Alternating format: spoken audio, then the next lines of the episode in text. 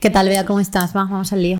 Bueno, pues nada, aquí estamos, chiqui, segunda temporada, ¿quién lo diría, eh? Ya, no tía. sé. Se me ha cerrado grabar en pleno verano, ciertamente, pero bueno, pues En pleno verano, esto de hecho será octubre ya, cuando se Cuando emita. emitamos, Bueno, esperamos sí. que sea octubre, a lo mejor. no digas fechas, porque No digo luego fechas, basta siempre que digas igual, octubre vale. para... Es que yo quiero que sea octubre, entonces Bueno, ya ¿cómo- tienes tú la presión. ¿Cómo llevas el verano? Pues bien, hija, tengo ganas de vacaciones ya porque yo no puedo más. Ya, yo igual estoy quemada encima porque ayer no me eché crema. Ponemos crema a todo el mundo. O sea, este es mi mensaje al colectivo LGTBI que os pongáis crema. Bueno, pues a ver, segunda temporada, la primera la terminamos con una cantante llamada María Pelae y para la segunda maravillosa. viene otra artista, Zara Pop. Hola. Bienvenida afuerísima a esta primera, segunda temporada. Segunda temporada, qué ilusión, muchas gracias por invitarme. Muchísimas gracias por Estoy venir. histérica. ¿Estás Estoy nerviosa? un poco nerviosa. No entiendo por qué. No, lo sé, yo tampoco. Con la de veces. ¿Qué he hablado? ¿Qué has sucedido mí. esto? Esto No, en no. concreto no, pero sí, sí. hablo, mucho, hablo mucho, hablo todo el rato, pero según de lo que hables te pone más nerviosa. Es ¿Cómo que no? como han hecho una canción previa de esto, Sí, ¿no? si tuviera la canción... Se no me- viene, no me se viene importado. Lo he pensado, pero no me, no me, no me ha fluido natural. Bueno, si fluye, fluye, no. Sí, no, eso no lo, no lo fuerzo. Pero es verdad que yo hago la canción y luego ya hablo de lo que quieras. Que intento de suicidio, intento de suicidio. Pero está la canción. Bueno, esto lo tenía guardado para más adelante, pero la canción esta de los helados a mí me, o sea, a mí me marcó un antes y un después, que obviamente no iba para mujeres LGTBI. Como la, Eh, de- olvidar los hombres de la tierra. O sea, Me eso. hici- o sea, yo cuando escuché Me hiciste olvidar los hombres de la tierra dije, es para mí esta canción, gracias. Sara". Eso ha marcado muchas stories LGBT No me de chicas lesbianas. creer. ¿Cómo he Sí, muchas. esta oportunidad? No sé para qué era, pero para Muy mí bien. siempre será por eso. claro, no quieres que te lo explique. No. Vale.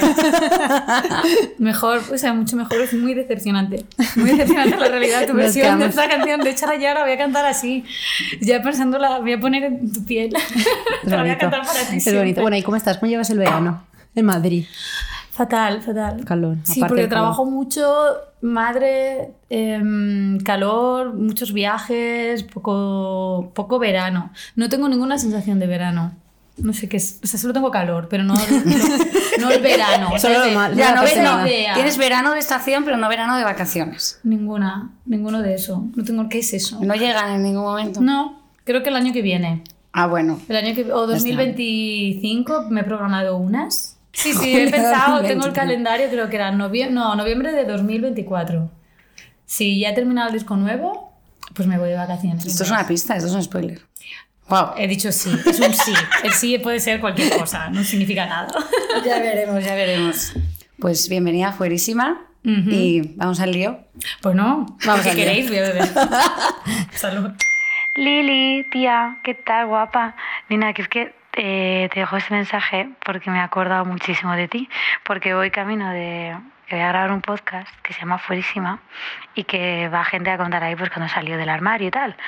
Y tía, voy yo y, y claro, que es que nadie sabe esto. Estaba pensando, ¿quién fue la primera persona que a la que le conté que me gustaban las mujeres y, y fuiste tú. Y es que además me acuerdo muchísimo de cuando estaba en tu casa, que tendríamos 16, 17 años, y te dije que igual ahora no querías que durmiera contigo, que me desnudara delante de ti, o que tú te desnudaras si te daba fatiga, ahora que sabías esto.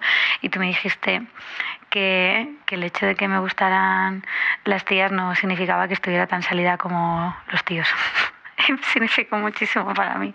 No sé ahora con los ojos de 2023 eso qué significa, pero entonces para mí fue muy importante saber que quería seguir siendo mi amiga y que no cambiaba nada entre nosotras.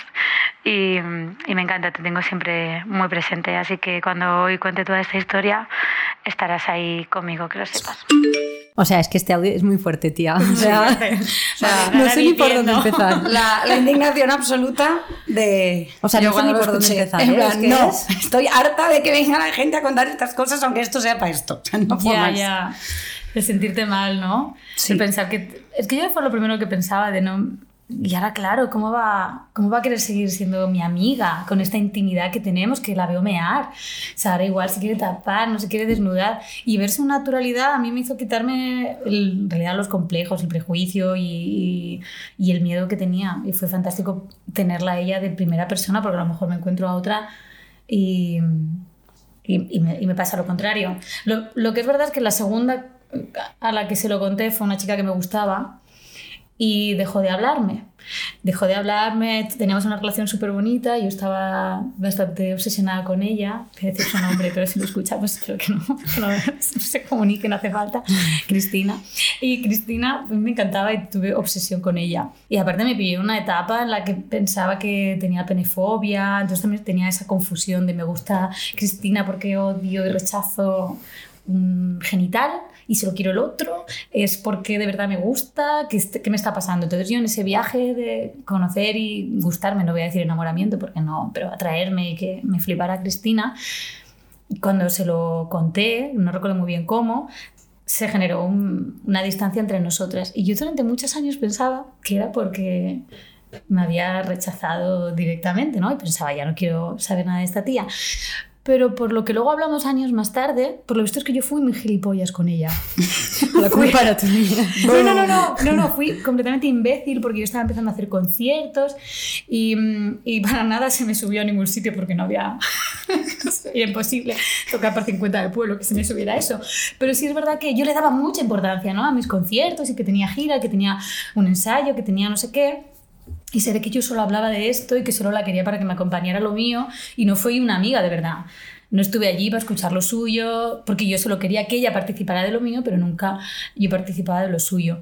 Y claro, como llegó este rechazo, lo asocié inmediatamente a una cuestión sexual y, y, este rechazo por ahí y era, no tía, eres mala amiga, es una imbécil y no quiero saber nada de ti, pero claro, durante años, años cargó sobre mí el peso de, claro, es que mira lo que me pasa. La primera tía que me gusta, o la primera tía que me gusta a la que se lo digo y, y, me rechaza frontalmente y no hay nada que hacer. Sí, o sea, te llegas a declarar directamente. No recuerdo cómo fue, creo lo tengo muy turbio. Lo tengo súper turbio. Yo sé que ella me hablaba mucho de...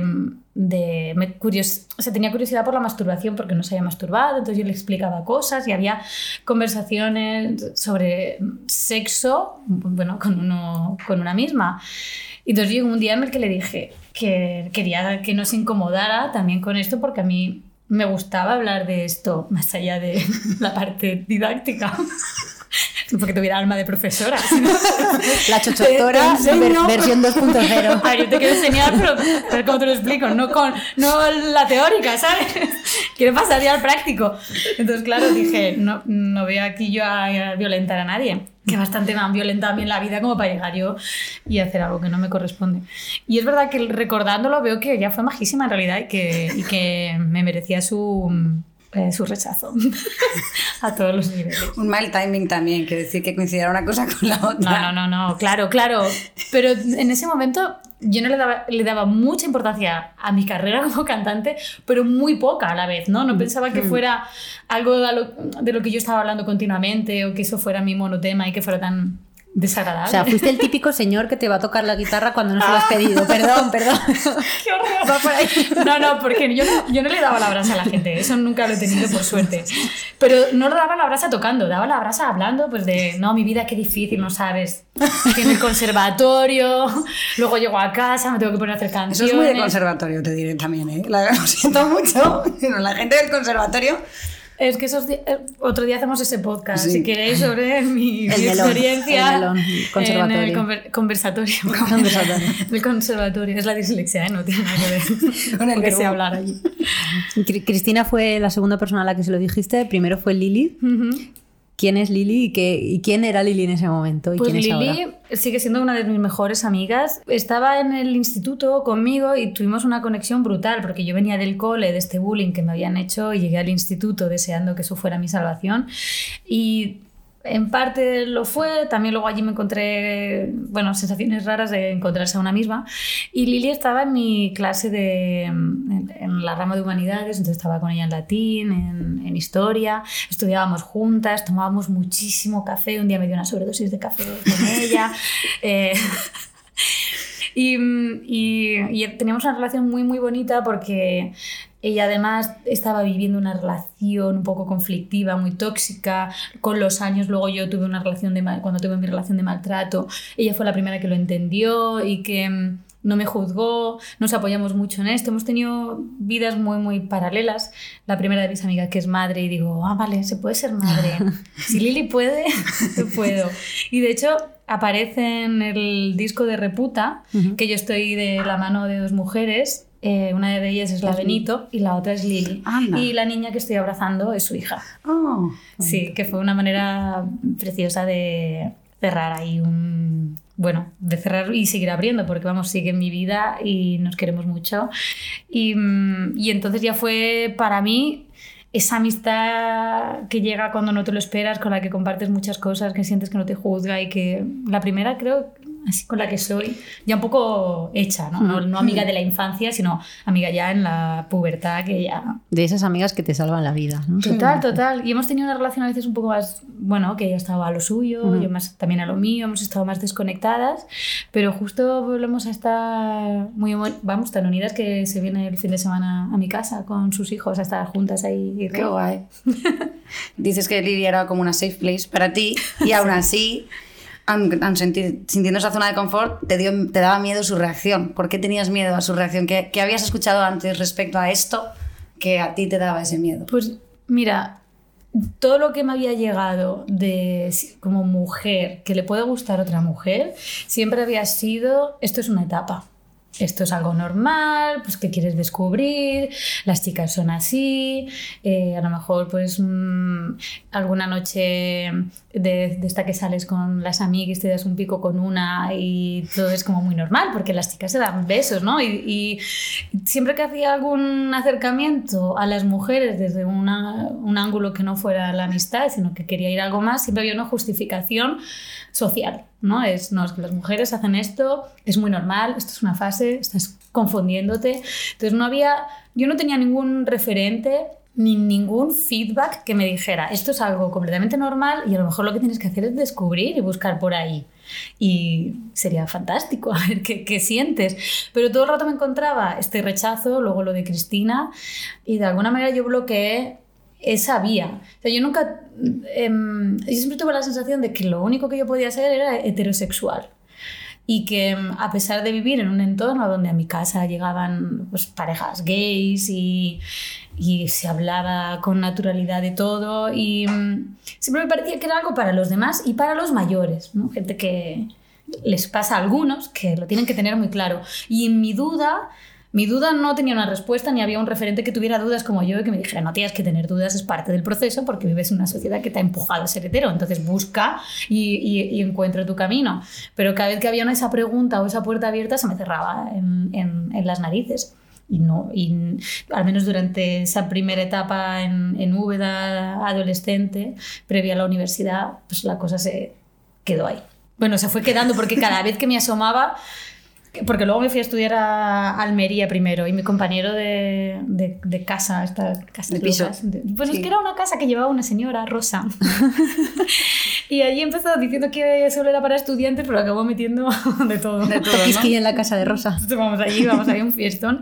Y, mm, pero tenía a, un, a uno de mis mejores amigos allí, que era Marcos, que era, era gay, pues alguna vez me llevaba a lo que entonces se decía bar de ambiente. Sí, estamos hablando de 2008, por ahí Sí, sería. Antes. 2000. Uy, Me he ido muchísimo. a ver, 2006, 2005. 2000, no hombre, 2001, 2002, 2000, 2000. Los No sé, 2000 época- nací, época vamos a hacer la cuenta, 1983 más 20, 2003. 2013. Ah, sí, los 20, sí, claro. Claro, no, no, y menos, era 2001. 2001 había bares de ambiente, ahora ya. Ahora ya. censurada. Pero entonces era bares de ambiente. Y me llevó, y recuerdo perfectamente entrar, que me gustara muchísimo una chica, que viera esa conexión de, ah, mira, está mirándome como normalmente me miran los tíos que quieren ligar conmigo, y que me dijera mi amigo Marcos, nos vamos. Irnos allí y decir, ya está.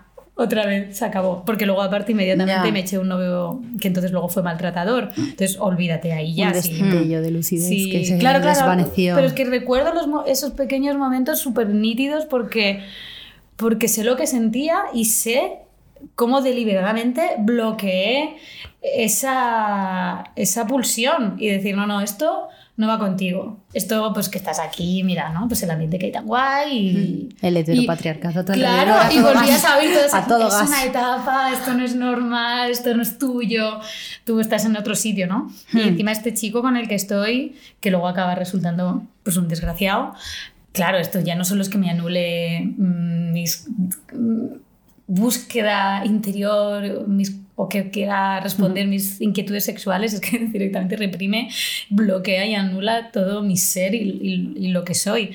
Y claro, salir de ahí, primero yo necesitaba un salvador masculino, o sea, necesitaba otro hombre que me ayudara a encontrarme a mí misma y ahí entro también otros, bueno, pues sigo en mi camino de, de relaciones heterosexuales. Pero luego hubo un momento en el que me libero de esto y empiezo a conocer a mujeres con las que puedo tener relaciones sexuales. Pero tuve un problema, que es que la, la- la primera fue terrible. fue horrorosa. Bueno, que tiene la Por lo que primera sea. piedra, quien no haya tenido una primera. Claro, pero yo pensaba, jo, pero ya soy, ya soy experta. yo, ya, yo ya- yo ya sé, yo ya sé. Yo ya, ¿sabes? Tengo un máster en relaciones sexuales. Esto, poco con- o sea, no te habías acostado con hombres y era la primera vez que te habías Claro, acostado era la primera vez que me acostaba con una mujer y Cuéntanos pensaba- ese desastre hasta, donde, hasta donde se pueda. Hasta No, donde no, no, o sea, para mí Sin ser fue- este un podcast porno, hasta donde se pueda. y se acabó. Bueno, ese día, a ver, lo voy a resumir para que se entienda. Lo que yo descubrí ese día es que, por un lado, mm, lo que a mí me gustaba no tenía nada que ver con lo que tuviera delante, es decir, que me, me funcionaba un chico y una chica. Eso, ese día sí que lo descubrí. Y entendí también que no por ser mujer te iban a entender mejor Ujú. y que, que una relación sexual fuera buena o mala tampoco dependía de, de- Sí, del de- del otra género de la persona. Que dependía de la persona. Entonces, de alguna manera sí que afianzó por un, por un lado el, ah, mira, entonces lo que tienes que encontrar es una persona que te gusta, que guay, no importa, ¿no? Lo que, que es hombre o mujer, pues es fantástico. Pero me afectó mucho, porque no me gustó nada, porque era muy agresiva. Igual tenía las expectativas también, no sé si... No, no, no, no eran. No, no, no, no. Yo iba muy relajada, no había mucha expectativa. O esperabas esa delicadeza y te encontraste con. deli- Bueno, sí que había expectativa en cuanto a. Pero no delicadeza por ser mujer, sino delicadeza porque es lo que me gustaba en ese Sí. momento.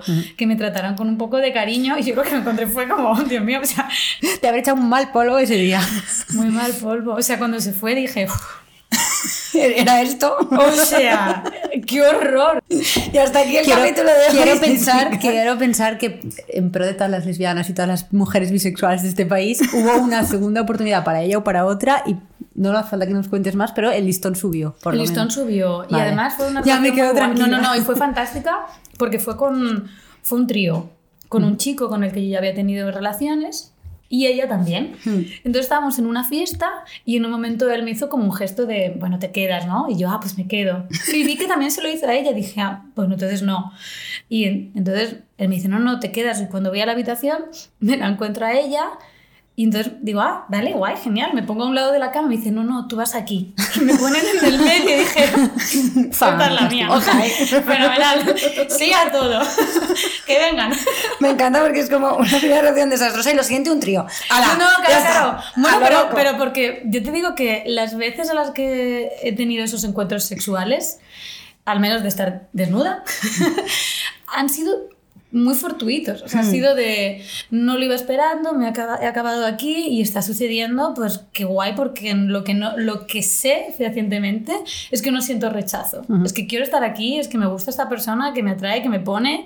O sea, que yo quiero estar aquí. Y luego, pues eso, pues que te puedes encontrar un mal polvo, tienes con cualquiera. Te puede pasar. Y, y en este caso, pues de verdad, yo no esperaba que me fuera a pasar con ella esa noche. Yo iba, pues bueno, pues con este chico que ya tenía un rollo, pero el hecho de que se convirtiera en un- una invitación global me pareció fantástica. Aparte es que fue increíble. O sea, quiero decir que fue una experiencia fantástica que salí de ahí diciendo, qué guay, ahora ya... Sí que es verdad que me quedé, con, me quedé con ganas de solo estar con ella. Pero Eso nos lo vamos a hacer al chico. no, no, no, pero no, pero no por nada, sino por esa cosa de, joder, es que para una buena que tengo, ¿no? A ver si, pero nada, ya, ahora- y luego ya has hecho novia, ya nada. Y luego yo he encadenado muchas relaciones, sobre todo heterosexuales, y de alguna manera siempre que volvía a nacerme es- esta, venga a ver, que puedo, mm, siempre había algo que, que me provocaba, no rechazo en mí, sino que socialmente siempre había un, Mm. O sea, ese bloqueo que había antes Sí, seguía- sí. ha seguido existiendo a lo largo de los años. Sí, sí. Y yo creo que de hecho ha ido a más porque me pasó una cosa que, que me parece bonita de contar porque creo que... mm, o sea, que es, muy, que, es muy triste, pero que, que creo que es bonita por si le pasa a alguien. Porque a mí tampoco mm, no sabía... No sabía ponerle palabras a este sentimiento. Pero de alguna manera yo me he sentido impostora, en plan, jo, nunca he dicho que me gustan también las mujeres y creo que justo en el, mi perfil y la capacidad que tengo de, pues de inspirar o, o de hacer que los demás se sientan al menos entendidos o, o vistos, sería guay ¿no? que, que- que lo contara. Pero a la par pensaba que todo era ya demasiado incómodo en mi vida como para meterme en este berenjenal. O sea, em, he sentido la violencia, eh, bueno, homófoba em, o, o que homófoba, fobia. de tal manera que, que he pensado, bueno, si ahora estoy en una relación heterosexual, ¿para qué me voy a meter en este marrón donde solo voy a recibir odio? Y entonces desde mi parcela minúscula de decir, bueno, que vivo en el privilegio de la heterosexualidad, encima no quiero salir de él porque me es más cómodo y para qué, ¿no? Voy a abrir este melón. Pensaba en, Dios mío, lo que a mí me cuesta dar este pequeñito paso viviendo como y, y- y Hmm. siendo leída como heterosexual, no me quiero imaginar lo que supone de verdad para una persona que está viviendo, pues una persona trans, una persona, pues un, gay o una lesbiana que tiene que romper con absolutamente todo y que no tiene un escondite. ¿no? Yo siempre me he sentido en mi escondite, refugiada, como en, en otros aspectos de mi vida. Por eso al principio lo decía de broma, pero es verdad que, que si hago una canción de esto me resulta más sencillo porque ahí está y ahí lo cuento. Pero una de las cosas que me he sentido durante mucho tiempo era beneficiada del privilegio de la heterosexualidad y no de manera consciente, pero sí presente el aquí estoy más segura. Y, y, bueno, no es que sea bonito, de hecho es bastante triste lo que estoy contando, pero sí que creo que, que es bonito decirlo porque, porque ya otra cosa más ya que me he quitado encima, ¿sabes? Que, que, que no cambia nada, que la vida sigue igual y que encima yo ahora estoy en una relación con un hombre, entonces pues, y estoy muy bien, o sea, en principio no me planteo eh, eh, mirar nada más allá. Pero sí que, que digo, joder, que poco conscientes somos del privilegio real que supone vivir en la heterosexualidad y que a veces solo quiero llevar una pequeña pulsera LGTBIQ+, y digo, uff, pero es que va a mirarme todo el mundo y digo, tío, ¿en serio? ¿En serio este pequeño gesto te está suponiendo algo tan grande? ¿Eres capaz de imaginar lo que supone más allá de, de tu pequeña experiencia donde has vivido cómodamente? Porque lo único que sientes es una frustración y, y saber que me he perdido cosas en mi vida. Pero no he tenido que enfrentarme a nadie, porque, porque lo he ocultado. Joder, qué movida, qué movida vivirlo desde ahí, desde, desde sentirte segura en un sitio que no es real. Y también luego decir, venga, quiero contarlo, pero claro, es que soy bisexual, que es como La- lo, más, lo más la, le- sensibilizado la letra que no existe. menos importante, ¿no? Y que dices, eh, y encima en una re- relación eh, hetero, que cuando se lo contaba a unos amigos me decían, bueno, entonces ahora, digo, ¿cómo que ahora? Dices, ¿y ahora, ¿y ahora cómo lo vives? Y yo, em, em, ¿cómo? es que no entiendo la pregunta, ¿sabes? Mm, Es que la bisexualidad yo creo que es también la más incomprendida. Claro. Sí, pero es como No un- es tan o es una fase entender. O, o te gustan todas las personas del mundo entonces y, y ya Bueno, está. claro, y entonces por eso te cambia la vida. Que te en gustan plan, todas, que dices, ya, pero es que no. O sea, que, que tampoco cuando soy o me he sentido hetero me han gustado todos los hombres. Claro, es que es sencillo esto. O sea, de no. claro, es que además lo de es tener un ego enorme. En plan, oye, ¿qué, qué te crees que me tienes que gustar tú? De idiota. Claro, claro, encima. Vamos a ver. Encima. Pero sí, sí. Es difícil, de hecho, me cuesta verbalizarlo en, en- incluso en un entorno en el que estoy, que es completamente queer y que no tengo ningún problema. Si- siento que tengo que defender algo, ¿no? Como, no, porque. ¿Y, y con cuántas mujeres has estado, no? Para, para poder Clásico. decirme que de verdad Ya. eres bisexual. Y yo.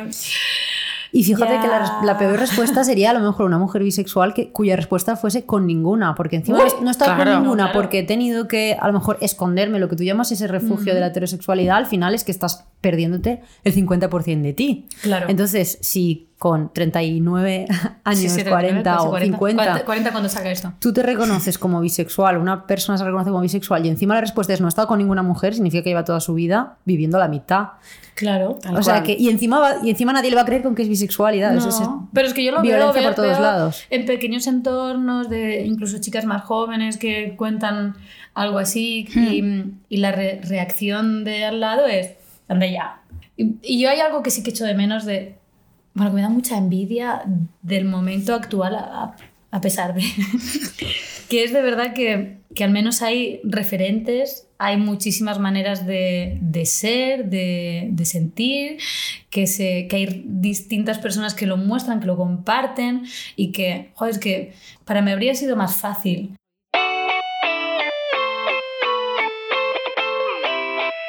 Fuerísima, un podcast para destruir los armarios. Y hablando de, de ser referente, y me voy a ir al lado de educar, porque eres la primera persona que viene que es madre. ¡Ah! ¿Cómo es educar a un hijo, hije, hija en, en el mundo queer? Ay, pues a mí me encanta primero porque pues, las personas que vienen a mi casa, la, bueno, son la mayoría queer. Mm, De hecho, a muchos de ellos les digo, ¿os importa morrearos delante de mi hijo? ¿Sabes por qué? porque no me sirve de nada. Volver a, volver a decir que es un Reels maravilloso. Digo, a mí no me, sirve, no me sirve de nada que tú seas gay si mi hijo no lo ve, ¿sabes? lo que él necesita ver que hay una muestra de afecto entre dos hombres completamente válida y, y en la calle, en mi barrio, no lo va a ver. Entonces, ya que venís, os morreáis. Aunque no queráis. Yo puedo ir con, puedo ir con mi novio a, hacer- a poner ejemplos. Pues me encantaría. No, no, luego mi hijo, su mejor, uno de sus mejores amigos tiene dos madres, entonces esto también facilita muchísimo las cosas. Cuando vemos eh, eh, películas, siempre le, le- le hago estas preguntas. Eh, de hecho, vimos recientemente Nimona, donde el personaje principal, que es un guerrero, tiene un novio, que es otro guerrero, el, Oh. el, el super guerrero. No es spoiler, esto es el inicio de, de la peli. Se la recomiendo a todo el mundo porque está ahí, no es una conversación, no importa, no, no va la trama de eso, la Claro. trama va de un asesinato, un personaje chulísimo que es Nimona. Es, es infantil, bueno, un poco así de guerras, pero La voy a que pelea. porque hay que verla. Pero es fantástica, se la puse el otro día a Guille. Porque dije, vamos a verla otra vez con mi hijo porque es que me encanta. Y yo hago hincapié en esas cosas y cuando también veo comportamientos eh, al revés, ¿no? Machistas o, o- o de todo tipo, racistas o, o, mm, eh, homófobos, también se los, se los muestro, ¿no? En plan de no le escondo, sino mira lo que está pasando, tú cómo te sientes con esto. Y, mm, y- y hay un- una persona fantástica en mi vida que es Aro, Aroa, que toca la batería en Shego. Entonces un día vino a casa, pero mi hijo no estaba, ¿no? Y luego cuando llegó le digo, ay, Ariel, ¿te has podido conocer a Aroa? Y me dijo, "Ah, sí, pues como, ¿quién es ella? Digo, mira, pues eh, ella es ella. Y eso, digo, pues porque no es... Hay personas que no son ni chicas ni chicos. Me dice, ¿de verdad? Y yo, claro. ¿Y qué son? Chi digo, chiques. Dice, ah, qué bien, ¿no? Ya está, esto es el fin de la conversación. Y, y eh, a lo mejor vamos a un baño, bueno, otro día está aprendiendo a leer, ¿no? Entonces está en un baño y lee, ellos, mamá pone ellos. Y le digo, sí, sí. Dice, pero ¿por qué pone ellos? Digo, porque quieren que aquí entren solo los hombres. Dice, y en el otro pone ellas. Y le digo, sí. Dice, ¿y dónde pone ellas? Digo, pues aquí no hay. aquí no hay para... Frustradísimo. Para ellos sí pensé, qué, qué mola, pero es que aparte no hay, me refiero que no hay ningún juicio ni hay ninguna pregunta rara, más allá de, ah, esto es así, ah, genial. Y, y, y en realidad es mucho más sencillo, ¿no? Es no... Porque aparte tienes que hacerlo, porque toda la información que llega del mundo infantil, menos esto de Nimona y cuatro cosas más, son ultra eh, hetero patriarcal, heteronormativo, de una manera brutal. El todos son chicos, el único personaje femenino es una chica, siempre es de rosa, siempre es el estereotipo que conocemos. Mm, todas las tramas que tienen que ver con con mujeres o niñas o personajes femeninos van en una dirección, eh, las de los chicos en otra. Es muy Sí, es- difícil. Hay otra serie fantástica que es Bluey, que son unos, una familia de perros. Y son dos hermanas perras y, y es muy guay porque todos los roles están repartidos, hay problemas familiares, son- es muy, muy, muy bonita. Y esta no, no se pelea a nadie, es más infantil. pero tienes que buscarlo mucho. Claro, o sea, tienes que a ser como madre que Uf, quiere dibujar a pero es así. dificilísimo. Mira, hay una, hay una peli fantástica de, de Pixar que pasó completamente desapercibida que se llama Un mundo extraño o Strange World o algo así. Mira. Pues es increíble, es igual, es un padre que es afeminado, pero heterosexual, con un hijo que es gay, que tiene un novio, eh, que, está, que le gusta un chico, y toda la trama va sobre cosas fantásticas y un mundo extraños, pero los personajes son, bueno, pues lo que te encuentras en la vida, y no va tampoco la trama sobre esas diferencias o esas personas no normativas. Y también lo vimos en el cine y yo, es que esta película es increíble, ¿verdad? Te ha encantado, ¿no? Te ha encantado. Es que yo estoy llorando porque es preciosa, no puedo creer. Igual llorabas más tú incluso. No, no, no, yo, bueno, yo con Imona lloré, ¿eh? la primera vez, la segunda ya. Pero sí, sí, tienes que hacer un ejercicio, al menos demostrarle, pues esas, bueno, la realidad. Y, y yo pienso, joder, qué bonito tener una persona que llega a este mundo y que puede conocerlo de verdad en su diversidad, en sus colores, en sus diferencias y abrazar esas diferencias en lugar de rechazarlas. Y, y cómo pienso en qué pena, ¿no? Cómo se estropean, qué pronto, ¿no? Cuando yo voy al cole y, joder, es un cole muy progre y aún así las diferencias... Como las diferencias estéticas, co- cómo están tan estereotipadas entre chicos y chicas. O sea, mi hijo que tiene el pelo largo, todo el rato le llaman niña. Es como que también hay que hacer ahí un trabajo de educación de, bueno, ¿y qué tiene de malo? Se llama niña, ¿no? O sea, ¿qué problema hay? Ah, ya, es verdad. Y, y es guay darle la vuelta y hablar de ello y de... ¿Y qué más da? Además, que, que yo soy una chica y, y tengo algún problema. Ah, no, no. ¿Y tú crees que, que hay algún problema porque te digan eso? No, tienes razón. Digo, aparte, tú le explicas que no y ya está. Se pueden confundir, tampoco hay gravedad en eso, pero ¡guau!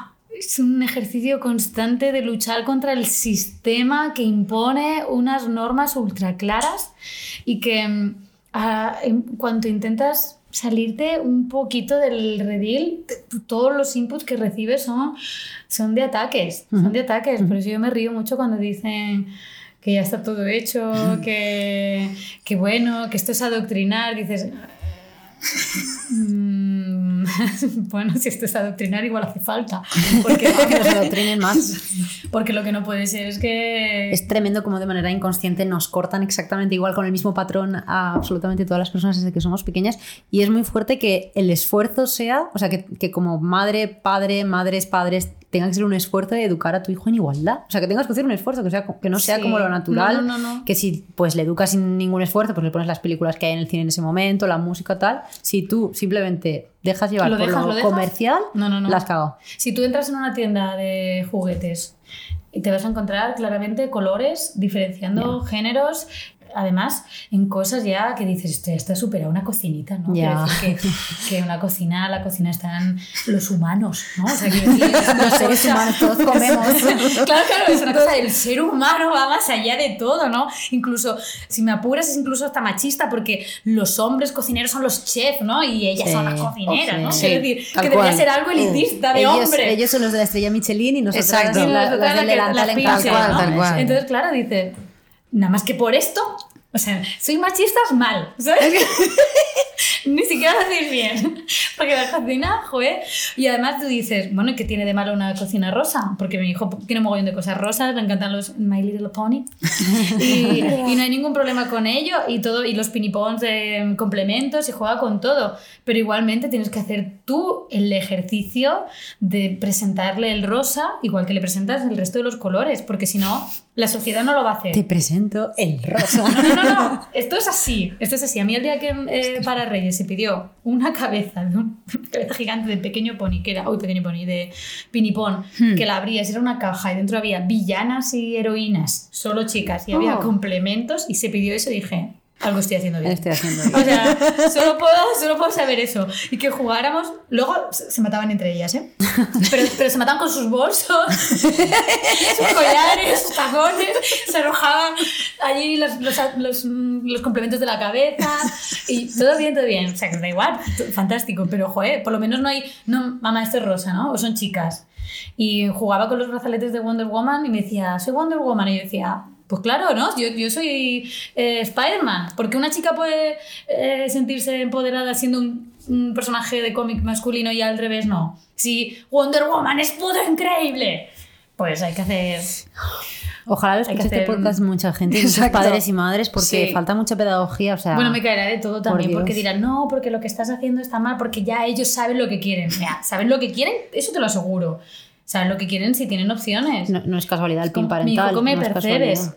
Y dices, pero un niño lo come desde los cuatro años, ¿por qué? Pues porque No, le no presentamos no los percebes, que ahora que le rosa. Quiero decir, claro que tiene criterio. Y sabe, eh, le encanta el rodaballo, o sea, no se va a comer... Sibarita. No, no, eh, y mamá, como- hoy tenemos sashimi, digo, joder, niño. ¿Qué día, qué día cómete la hamburguesa de un euro. Claro, digo, la salchicha Frankfurt que no, hoy no. Pero claro, tienes que hacer ese viaje con él. Tienes que pues tienes que educarla en todo. Si es que simplemente es educar en la diversidad. Ya está, no, no. eh, Y él sabe elegir. Y, y las niñas y los niños, las niñas del mundo saben elegir, saben lo que quieren. Si le enseñas, como yo, yo sabía lo que quería, si me lo enseñaban. Si no me llegan a si no me lo enseñan, pues no lo veo, no sé que existe esa posibilidad, pero ellos son fantásticos porque lo que le enseñas lo tienen a menos como opción. Luego, yo no le voy a presionar a que coma percebe, de hecho, a De ver hecho, cuando lo aborrece ya. que se canse. Pasamos a otra etapa, por favor. Y por eso, queridos amigos y amigas, el PIN parental eh, no es una buena opción. Y por eso la extrema derecha se fija en la educación, lo primero, ¿no? Hombre, Porque saben claro, que y si te la cortan ahí cultura, de En pequeño. la cultura Hombre. y en la educación. Es que, claro, es fundamental. Van a donde saben. Pero es que la educación de verdad, y esto que lo escuche, para mí lo único importante es mostrar las opciones. Yo nunca le digo a mi hijo, córtate el pelo ni déjatelo largo. Yo le digo, puedes dejártelo largo. Mira, Martí lo tiene largo, el abuelo lo tiene largo, yo lo he llevado corto y no pasa nada, a ti cómo te gusta. Pero tienes que hacerle la pregunta, tienes que darle la oportunidad. Si tú llegas y rapas a tu hijo solo porque es un niño, si tú por tener una hija le pones pendiente, si tú a tu hija la peinas porque es una niña, si a ella le pones una falda, si a él le dices que puede mancharse, si a ella no, ya estás marcando una diferencia. Dale esa opción. Yo a mi hijo le dejo que se compra, que se, le- doy a elegir vestidos y le doy a elegir todo y esto no lo he conseguido ni, ni, falta que hace, me refiero que obviamente pues lo que quiera. Pero también le doy esa opción. Que sepa Mira, que está ahí, es que sepa ropa. que está ahí. Esta es la ropa ahí. y estos son los colorines, y estos son los diamantes y los brillos. Y a los niños y a las niñas les flipa el oro y los diamantes, que no son tontos. Y todos irían con, ver, con esto cargado como MA, que esto es una referencia muy antigua de vieja, pero eh, no sé ahora quién lleva joyas en el cuello, siendo un hombre, pero bueno, vamos, que les, les encanta ponerse las joyas, porque por suerte, es, es- por ahora, con 5 o 6 años lo tienen asumido, luego ya mayores. A ver, ¿cómo es también vivir la adolescencia con Sí. él? A ver. Yo no quiero eso. No tengo ninguna gana. Ninguna, ninguna, ninguna, ninguna. Ninguna. O sea, guau, uf, uf. Oh, qué horror, qué horror. ¿Sabes lo peor de ser madre? Lo peor, lo peor, lo peor de verdad. Lo peor, lo peor. El pánico con el que vives cada puto día de tu vida. Pánico, no, no, miedo, es que no duele. No, no, no, pánico, pánico, pánico todo el rato. a, La vida es una mierda, le van a hacer de todo. ¿Cómo va a sobrevivir a esto? Le estaré dando las herramientas, sabré hacer lo que lo estaré haciendo bien. Dios mío. Bueno, con una madre así por lo menos. Sí, al menos- al menos podrá- él podrá lo hará bien, Sí, ¿no? O solo por contraatacar. Tiene, No, no, tiene por mucho favor, terreno. tengamos un poco de tiene fe. mucho terreno ganado. la Eh, verdad. chiquet, por Dios mío. Fue a, ver, fue a ver las ginebras y a Rigoberta. Me Es que- mucho. Qué guay, las ginebras, a ver si vienen. Ah, claro, esto lo estás llamando, ¿no? Sí, no estamos Os he ahí visto, en- os he visto... Estamos ahí en, en conversaciones, todo el mundo, todo nombrado. Aroa de Sego también, por favor, ven, Aroa. Claro, pues claro, sería... Te necesitamos. Sería muy fantástico que viniera... Espera, perdón. Un respiro, un respiro. Voy a... Momento patrocinado por Fuerísima. Por Vermú Fuerísima. Vermú fuerísima. El vermú que no puede faltar en tu mesa. El Vermú LGTBI. Dáselo a los niños. Dale la libertad de elegir. Dale la libertad. Yo le ofrezco cerveza también siempre. Madre mía, ya, te van a cancelar. No, pero no, no, Cortemos. Aquí no se corta nada, ¿eh? Buenísima, no se corta nada. No, no, no. Ya sabemos que es cerveza cero, ya sabíamos a lo que te referías. Bueno, pero para que sepa elegir. Que Claro, eso no- claro. Que él sepa que no se puede. Percebes cervecita. ¿Y le gusta? ¿Le gusta? La cerveza Porque no, a, los no, no. niños, a los niños no les suele gustar la cerveza. No, no, claro, ¿Te le, le hace mucha gracia. A un niño le hace mucha gracia que le, que le ofrezcas alcohol porque sabe que no puede. Claro, porque estoy mayores. Pero él es muy mono, es muy respetuoso con las normas. Que a veces digo, ay, qué majo, y es- esto no sé si está bien. ¿De qué respetuoso es? Mm, ¿Está bien? ¿Esto qué es? Pero bueno, es porque siempre le explico todo, entonces entiende que hay un motivo y comprende el motivo. Si no está de acuerdo con el motivo, tampoco te hace caso. No, pero es majo, es guay. Muy feliz de ser madre, a pesar del pánico. Me encantaría no tener pánico. Me encantaría, me encantaría. Eso me lo quitaría, pero no se puede. Bye. Debe ser imposible. Sí, sí, sí. Se ve que cuando tienes más, como que desaparece de alguna manera o se cambia. Ah, es un pánico mira. ya como de supervivencia. Como tienes dos, ya el pánico se te divide, ¿no? sí, mitad sí, y mitad. el amor crece, pero el pánico se divide, por lo visto. Ya pasa. Pero Pero, yo no lo voy a comprobar. Ya digo. Que yo siempre dicho, jo, sí, con uno lo entiendo la ignorancia, pero reincidir. Ya ya, ya ser masoca, ¿no? Pero no, no, no, pero hace poco entendí por qué. Porque claro, en el primero tienes tanto pánico que haces muchas cosas desde el miedo. Y dices, voy a tener otro para hacerlo ahora desde la confianza. Pero yo eso ya te digo que me lo voy a perder. Vamos, estáis aquí de, tes- de testigues. Titular. ¿Qué va a pasar? Bombón tres meses. Total, tú todavía habías, habías dicho que no y de repente No, no, todo puede cambiar. Pero, pero yo mientras digo las cosas las creo de verdad y luego ya... pasan. Oye, cambiando un poco de Sí, tercio, sí, sí. ¿cómo es lo de, lo de ser una persona reconocida tal y mojarte? Porque tú siempre has sido una persona que se ha mojado por, por los Mojado derechos por LGTBI, por... siempre nos hemos sentido un espacio seguro en tus Qué conciertos. guay, gracias. ¿Cómo, o sea, hay esa conversación de decir, oye, pues yo me voy a mojar, me da igual? Mm, mira, no, no lo llevo, parece que lo llevo bien, pero en realidad no, ¿eh? Porque yo lo llevo bien porque no lo puedo controlar. O sea, yo digo, ay, es que no voy a decir esto, joder, es que al final, joder, todas las entrevistas suelto siempre a todos los titulares, en mis conciertos siempre estoy diciendo cosas, entonces voy a relajarme porque es jodido gestionar la dimensión del impacto de algo que para ti es tan pequeño en realidad, porque es lo que yo digo es algo que creo que es completamente normal, ¿no? Que simplemente dejar a la gente ser lo que es, fin, punto, ¿no? Entonces, digo, ¿por qué hay darle tanta bola a esto? Entonces yo cuando lo suelto desde, desde ese lugar de honestidad, no lo siento grande. Lo veo grande cuando se sobredimensiona y cuando el feedback que recibes nunca es el feedback que tú recibirías en una relación, en una conversación, en, un, en un entorno fuera, en un entorno offline, ¿no? O sea, en la vida real tú dices una cosa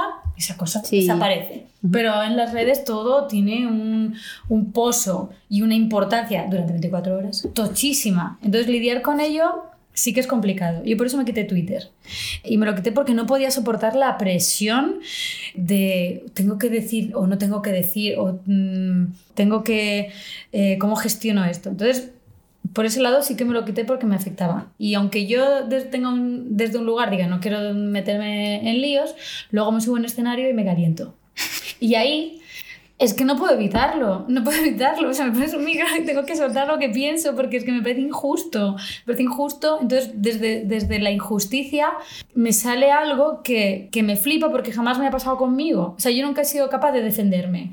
Siempre que me pasaba algo, solo he conseguido callarme, saber que estaba haciéndolo mal y tres días más tarde encontrar la frase que tenía que haber dicho, incluso desear que volviera a pasarme algo parecido para haber reaccionado mejor, pero en un escenario o en un lugar que yo a mí misma también me proporciona esa seguridad, soy capaz de, de defender o de luchar por algo que aunque también me beneficie o, que, o que también me esté, esté peleando por mí, en realidad siento que, que no lo hago, que no soy yo, ¿no? que es es mucho más grande y que sobre todo que es mucho más grande, tan grande que no tiene que ver conmigo, que no soy importante, soy pues ya está, algo más, ¿no? Todas esas personas que te están viendo, ¿no? Sí, sí, es que yo, no, yo ahí no lo veo de, guau, esto es trascendente, no, yo es rollo, pues que esto no está bien, entonces no me voy a callar. Pero, por ejemplo, sí que me pasó en, en cuando toda la polémica del, de hace dos años, del cartel, la censura, Eh, bueno, el cartel de puta. Sí. Sí. cuéntalo un poco para. Sí, para quien Pues quizá no eh, sepa. bueno, había un tuve un concierto en Toledo y de- decidieron usar la imagen de mi portada del disco donde llevo la banda de puta y una imagen un poco que podría evocar eh, un personaje religioso. Y entonces este partido político decidió censurar los carteles, digo este partido político fascista porque no quiero dar Sí, ese, ese asqueroso partido. no quiero darle promoción. Eh, no quiero presentárselo a nadie. Eh, decidió censurar el cartel, lo cual consiguió, y quería cancelar el concierto. Entonces, claro, se generó una avalancha de apoyo en contra de la censura brutal, pero a la par también una, mm, o sea, una cantidad de odio, de fascismo, de peña que me quería muerta por haber llamado, según ellos, puta la Virgen, cosa que nunca hice. Así que quiero decir que si lo hubiese hecho diría, ¿qué pasó esto? Pero es que no lo hice, yo estaba llamándome puta a mí. Que yo decía, ¿pero por qué no te ofendes por eso? No te ofendes porque toda la vida me han llamado puta y te ofendes porque estoy usando una imagen inventada. Que a ti te parece que... Claro, claro. Es que además estoy utilizando eh, el- el que aparezca la Virgen no es para llamar puta a la Virgen, es para eh, hablar de la presión que vivimos las mujeres para ser santas, para ser dignas, ¿no? Para, para merecernos eh, lo que nos pase. Entonces, llega esta censura, llega este choque, pum, pum, pum, y yo venía haciendo en mis conciertos un, un discurso que mi- antes de la bestia decía, voy a dedicarle esta canción a algunas bestias, a las bestias que niegan la violencia machista, a las bestias que niegan la violencia homófoba. Entonces, todo, los que gritaron maricón a Samuel antes de matarlo, y cada día iban añadiendo una cosa más porque tío me engorilaba, es que no lo podía evitar. Quiero decir que yo ahí, yo un día le dije a Martí, Martí, yo creo que tengo que decir algo aquí. Me dijo, claro, claro, qué guay. Y solté el primer día y cuando terminé dije, ¡wow! Necesito más. ¡Wow! Esto es como, yo qué sé, es la cosa más heavy que me ha pasado en la vida, ¿no? El, esta liberación brutal de decir, es que es que es una mierda lo que nos pasa. Y si no utilizo mi escenario, que es el mejor lugar del universo, para cagarme en todo, pues no lo voy a hacer en ningún sitio. Entonces, claro, cuando pasó esto, yo lo seguía haciendo, cogieron un vídeo mío y empezó ese vídeo a dar la vuelta, a utilizarse por todas partes, por la derecha, por la izquierda, por, el centro, por detrás, por, vamos, por donde que- querían. Entonces dije, esto no me mola, no me mola ni siquiera quien lo está usando supuestamente apoyándome, porque yo esto lo he dicho en un lugar ultra seguro. Y ahora estoy completamente desprotegida. Está fuera de contexto. Está mucha gente diciendo, "Eh, por esto este partido quiere censurar a este artista. Que tampoco era verdad. Querían censurarlo por una cosa mucho más nimia. Querían solo hacer ruido. Y se estaba generando una bola que no tenía nada que ver ni con mi discurso, ni con mi concierto, ni con mi proyecto, ni conmigo, ni con nada. Y ahí dije, Ahí sí que fue la primera vez que dije, no quiero decir nada. Ya bastante digo en las canciones, voy a hacer mi bolo, me voy a bajar del escenario y que no me miren, ni me pidan, ni me hablen, ni nada. Y no voy a mirar las redes sociales. Guille, me, Guille que es mi socio, mi sello y mi mejor amigo, me gestionaba todo y si había que contestar algo o denunciar o lo que fuera se encargaba él y ya está. Pero fue, ostras, fue muy potente. Y es verdad que le dije que, que sufrí todo, ¿sabes? Un día le dije a Martín, Martín, no quiero, no quiero seguir hablando. Y me dijo, es que no tienes que hacerlo. Dices que tú tienes que hacer lo que tú sientas. Es que no, nadie espera nada. dije, ah, vale, vale. ¿Sabes? Como, vale, joder, también me he quitado esta, esta presión porque ahora aquí soy a la de la, la revolución, ¿no? Y, y no, no, tío, solo soy una mujer que ha sufrido muchísimo por diversos motivos y que, que quiere poner sobre la mesa estos problemas, pero ya está. O sea, no, no dejadme en paz, porque no me- en ese momento no, no me merecía la pena. Tenía mucho miedo, mucho miedo a que me pasara algo con mi hijo. Sufrí muchísimo, tuve que volver a terapia, fue un momento muy, muy desagradable. Pero más allá de ello, y una vez lo comprendí y lo puse, no lo puse, lo observé de todos los puntos de vista y dije, vale, ya está, ya ha pasado, pues volví a calentarme. Y sí, voy. Pero sí que sufro. Por ejemplo, hace poco subí, el otro día en Barcelona, que era el Pride, eh, unos días antes de las elecciones. Pues igual, pues me puse la bandera preciosa con todos los colores del mundo y dije que me votan coño, ¿sabes? O sea, que, que, que ya está, que es que no, no me voy a callar. Y, y lo grabó la Benito y me dijo, Guille, ¿lo subimos? Y dije... Qué marrón, tío, otra vez. Digo, venga, súbelo, pero yo digo, yo no voy a entrar. Yo no voy a entrar, no quiero, no quiero ver los fascistas que me comenten, ni quiero ver nadie también que se ofenda, porque luego fue muy gracioso. Había gente que decía, pero príngate, príngate, que estás diciendo que voten, pero no estás diciendo a, ¿A quién. quién? Y Claro, digo, pero tú no estás viendo que llevo en lo alto. Sí, Ya. es que es como. No hay que ser explícito. Y encima tampoco aparte- le vas a decir a nadie a quién tiene que votar. No, Porque yo digo, vota. Participa de la democracia. Claro, participa de la Ayúdame y democracia. sálvame, o sea, sálvame, no, sálvanos a todos. Claro, ya está. Y o sea- entonces tú sabrás a quién tienes que votar. Obviamente. Y luego había gente también que decía, no hagas.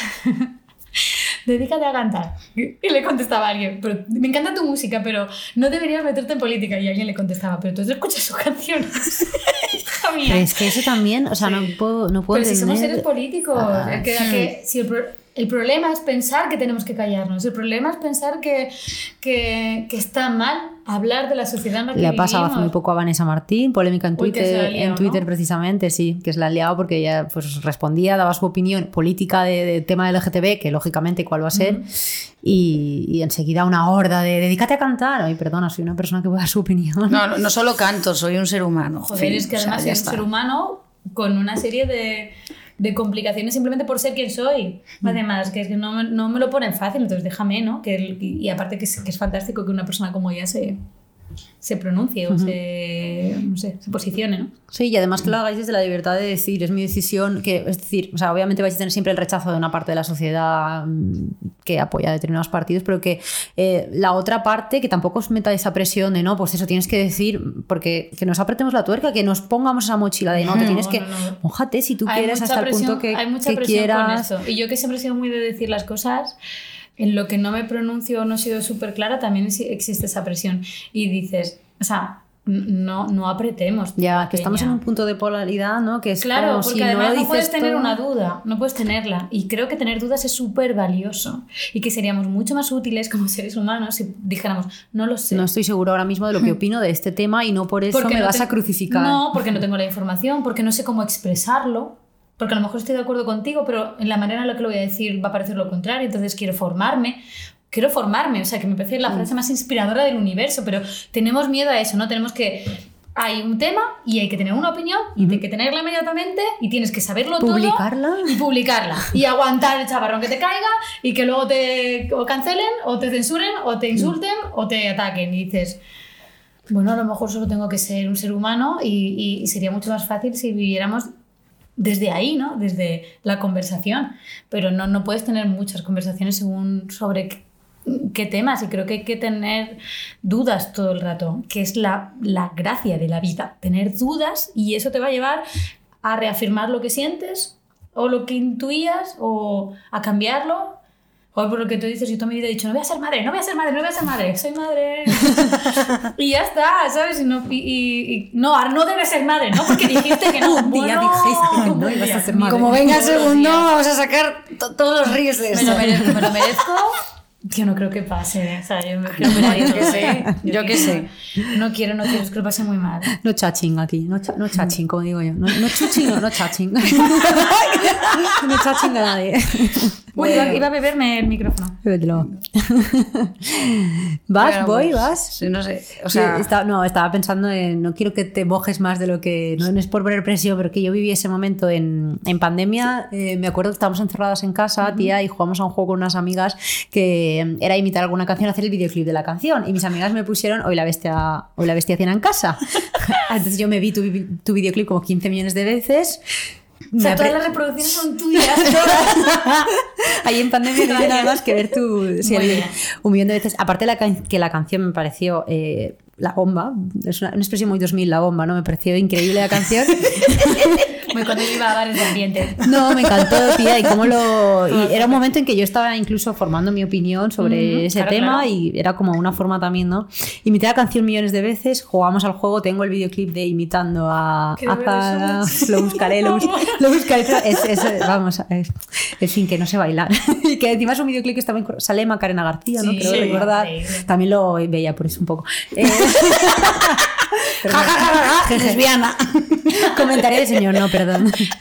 No, el tema, a lo que iba todo esto. Eh, ¿Cómo es componer? eh, ¿Cómo es ese momento de ahora me voy a meter en este berenjena? Sí, sí, sí, eso fue dicho, genial. ¿no? Además fue ¿Cómo- como el, el- ¿Cómo la, es la eso? más- de- la primera de, de decir, Sí, sí. hasta aquí, o sea, ya no me callo nunca Yo ahí me quedé o sea, flipando. Escuché esa canción y dije, wow, soy fan. Ahora mismo acabo de ser Qué fan. guay. Jo, pues mira, mm, yo era incluso de esas personas que por falta de información pensaba, bueno, es que si una mujer quiere donar, vender su hijo, pues ella sabrá. ¿no? Ella sabrá lo que quiere hacer, porque voy a tener yo que decirle a ninguna mujer lo que tiene que hacer.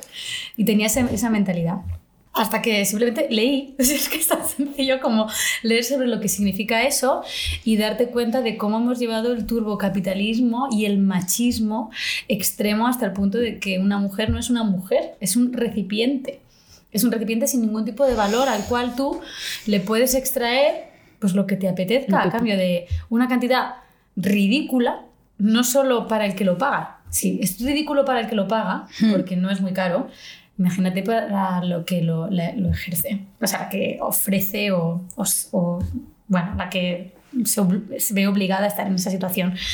El 99,9% de las mujeres que, que, que son vientre de alquiler viven en situación de extrema pobreza. O sea, no es una realidad de, no, es que lo hago porque quiero, no, cariño. No, no lo hacen porque quieren, lo hacen porque no tienen otra, otra solución en sus vidas y han pensado que esto, bueno, pues ¿qué le vamos a hacer? Entonces, cuanto más leía, yo es que te prometo que me enervaba y que me dolía profundamente y que no lo, no lo podía soportar. Y cuando fui madre y vi lo que sucede, o sea, el cambio físico, el- la vida, lo que, lo que te supone, el miedo, la presión, la conexión que tú tienes, es que era una cosa que ya, no- o sea, que me hacía llorar. O sea, no era rollo, no, es que creo que esta situación que está sucediendo en algunos lugares que no me toca de nada y que, no, no, no, es que me toca como si me estuviera pasando a mí, es que me parece repugnante, es que no lo puedo soportar, es que no lo puedo soportar porque además es injusto, porque es solo una victoria más del capitalismo y del machismo juntos, que es casi lo mismo. Entonces,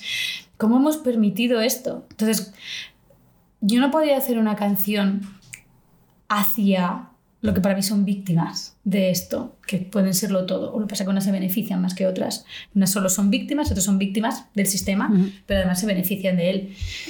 Yo quería hacer la canción sobre personajes políticos que permiten esto, ¿no? O sea, sobre el sistema. O sea, quería hacerle una canción al sistema, a cómo lo permites, cómo desde una posición de poder no eres capaz de ver esto como un, como, como un acto de, de- de- terrorismo. O sea, cómo no hay un consenso universal de los derechos humanos en contra de esto. O sea, es que no lo puedo comprender. Entonces me nació y me nació súper fuerte, en plan de escribí el bruto de la letra, pero cada vez que me ponía a hacer la música me salía una cosa de cantautora, rollo 1998, que era en plan, what the fuck, ¿sabes? No sé, no Silvio sé. Rodríguez calienta, que sale.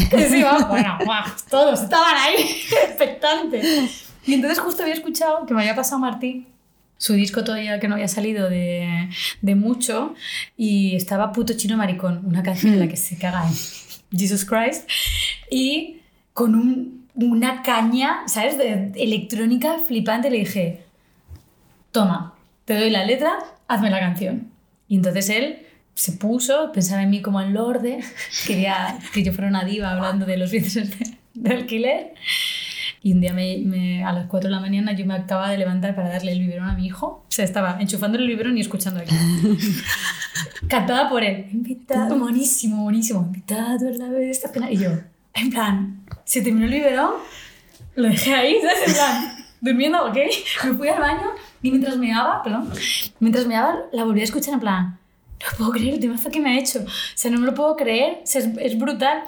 Pero me pasó una cosa. O sea, bueno, la canción ya estaba, la grabo. Nos vamos a. Grabo todo el disco ahí en Gales, fantástico, con, con Matthew, con este productor increíble. Y decidimos, se la pongo a Guille, Guille alucina. Me hace una maqueta del videoclip con imágenes de cómo tiene que ser. Yo me vengo arribísima, estoy súper dentro, llamamos a los coreógrafos, me aprendo mi baile, soy ba- bailarina, Macarena García, todo. Cuatro días antes de que salga la canción y yo, no, no, no, no, no, no, no.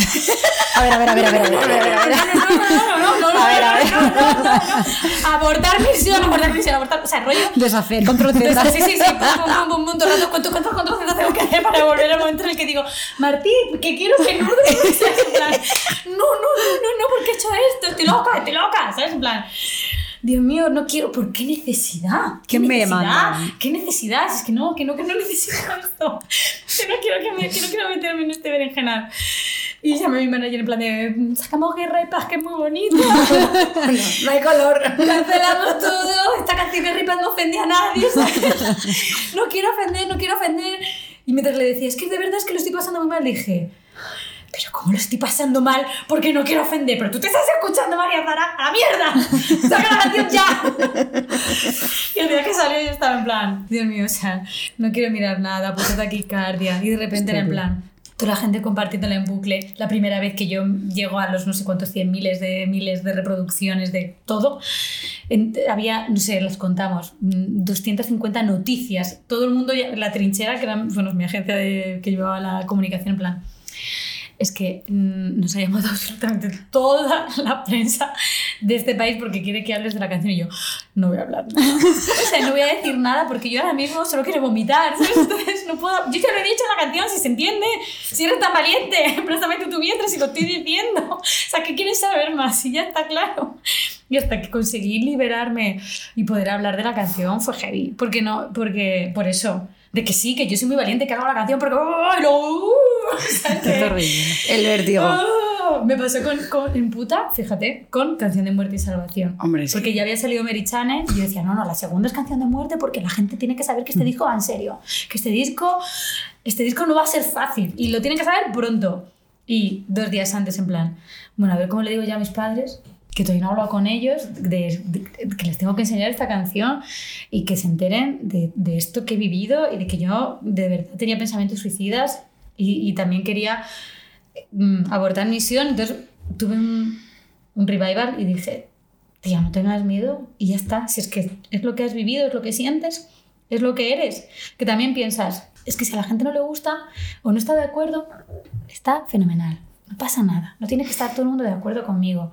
Había gente que me decía, ay, es que me encanta la canción, pero no me gusta lo que dices. Bueno, pues fantástico, pues disfrútala desde ahí. O gente que decía, no, es que, ay, pues nunca me lo había pensado. Y digo, pues guay, pues tener una conversación sobre esto. Es que va, pa- va para eso. No va para yo decirte esto está mal, sino no. Yo estoy atacando al sistema. Es el sistema el que está mal. Y ahora tú pues, te responsabilizas de tus decisiones y de tus actos y de tu vida y a mí me dejas vivir.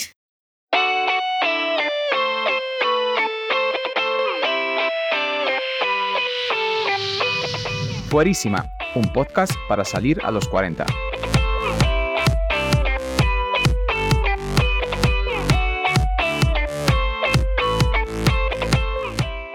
Precisamente has hablado, ha dicho Chris lo de que tus conciertos son un espacio seguro. Lo son.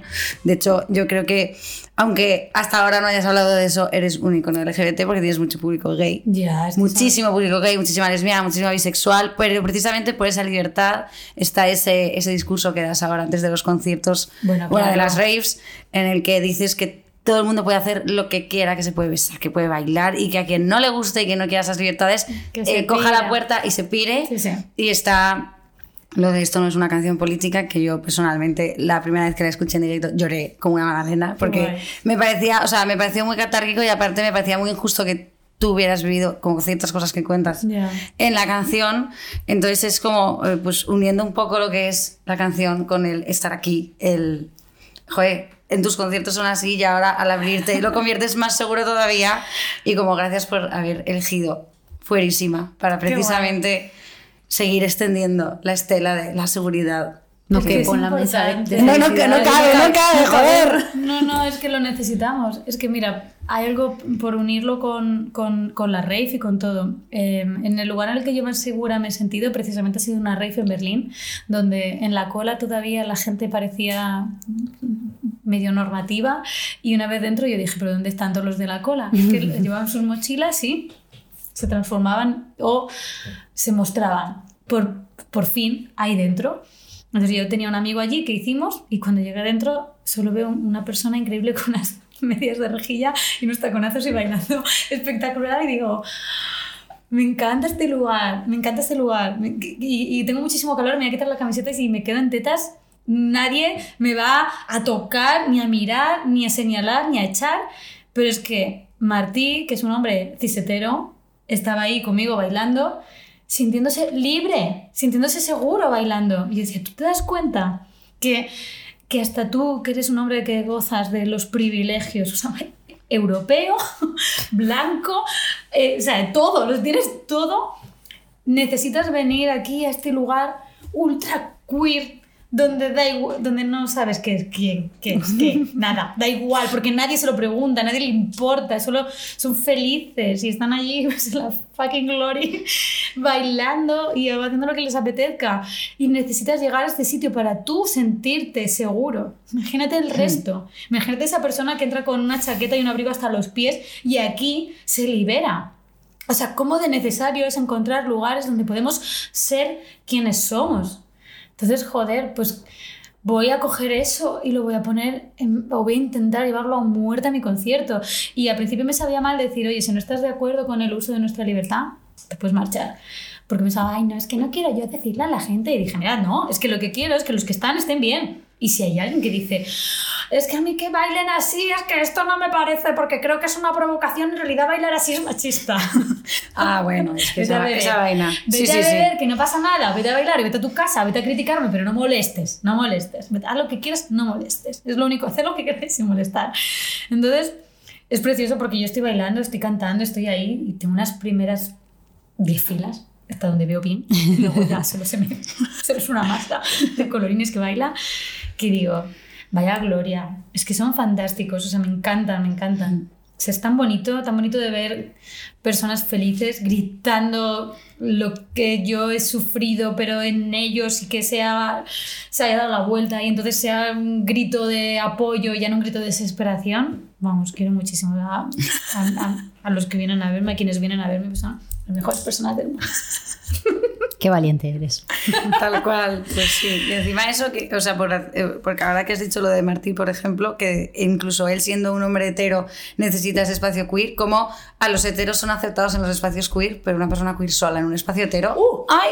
Eso sería Ay, imposible. ay, ay. Ups, ups. Eso sería imposible, Imposible. imposible. O sea, lo que...